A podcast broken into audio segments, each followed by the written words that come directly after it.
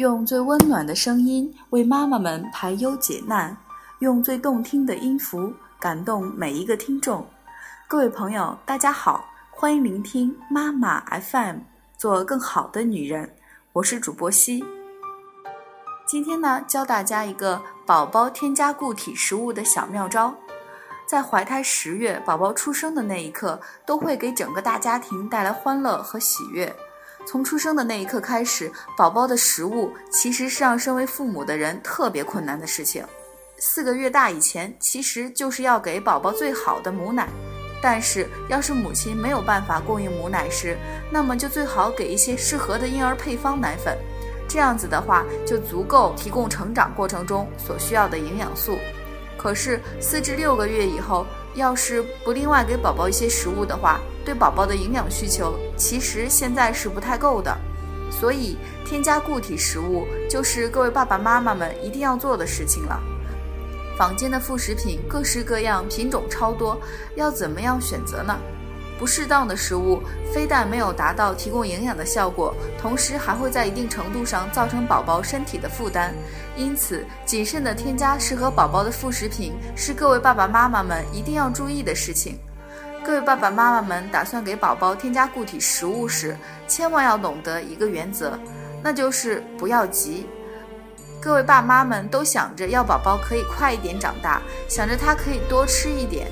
可是给宝宝喂非奶类的食物时，宝宝有些却不想要吃，或者宝宝吃了以后出现肠胃的问题，造成身体不舒服。实际上，添加副食品一定要慢慢推进，一次最好是喂一种新的食品，并且一开始的量注意要少一点。举例来说，就是一次只喂一至二汤匙，一天一次，然后逐渐开始增多。宝宝刚开始吃的时候，会把食物由舌头吐出，不想要吞下去。爸爸妈妈们不要泄气，多试几次之后，宝宝才可以慢慢接受此食物。在喂食的时候，同时还要观察宝宝的粪便还有皮肤状况。在经过一两个礼拜之后，没有发现不良反应，比方说腹泻、呕吐、皮肤潮红或是出疹等症状，那么可以开始思考再添加一种新的食物，而且浓度才能由稀变浓。要是宝宝出现什么不对劲的话，那么最好要马上停止喂食该种食物，同时带宝宝就医。这样子才可以了解宝宝的情况，及时进行治疗。刚开始添加固体食物时，最好由米糊或麦糊开始，先用汤匙喂，一口一口慢慢吃。要是宝宝习惯了的话，再改加在牛奶里，然后可以把牛奶换成果汁之类的。但是还是要注意从少量开始，果汁自己家里制造的是最好的，加以过滤而成。要是是去超市购买的话，那么最好是买百分之百纯果汁，少采用加入化学添加剂的制品。同时，蔬菜汤的话，在宝宝满半岁的时候再给宝宝尝试。果汁里面有着很多的矿物质和维生素，蔬菜的话，里面拥有着很多的铁质和纤维素，都是人体一定要有的营养素。喂食方式可以把食物放在碗或者杯内，以汤匙喂食，让宝宝慢慢学会大人的饮食方式。同时，最好给宝宝先吃固体食物，再喝奶水，这样子会能够更快的接受副食品。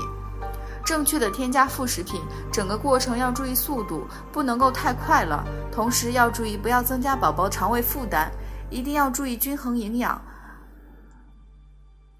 宝宝这样子才可以拥有身体所需要的营养素。宝宝要是有了一个健康强壮的身体，那么就是来到这个社会的最好的礼物了，是以后能够健康长大的基础。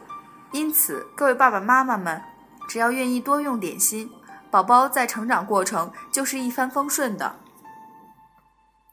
妈妈 FM，感谢您的收听。如果您想聆听更多精彩的节目，可以微信关注我们的公众号“妈妈 FM”。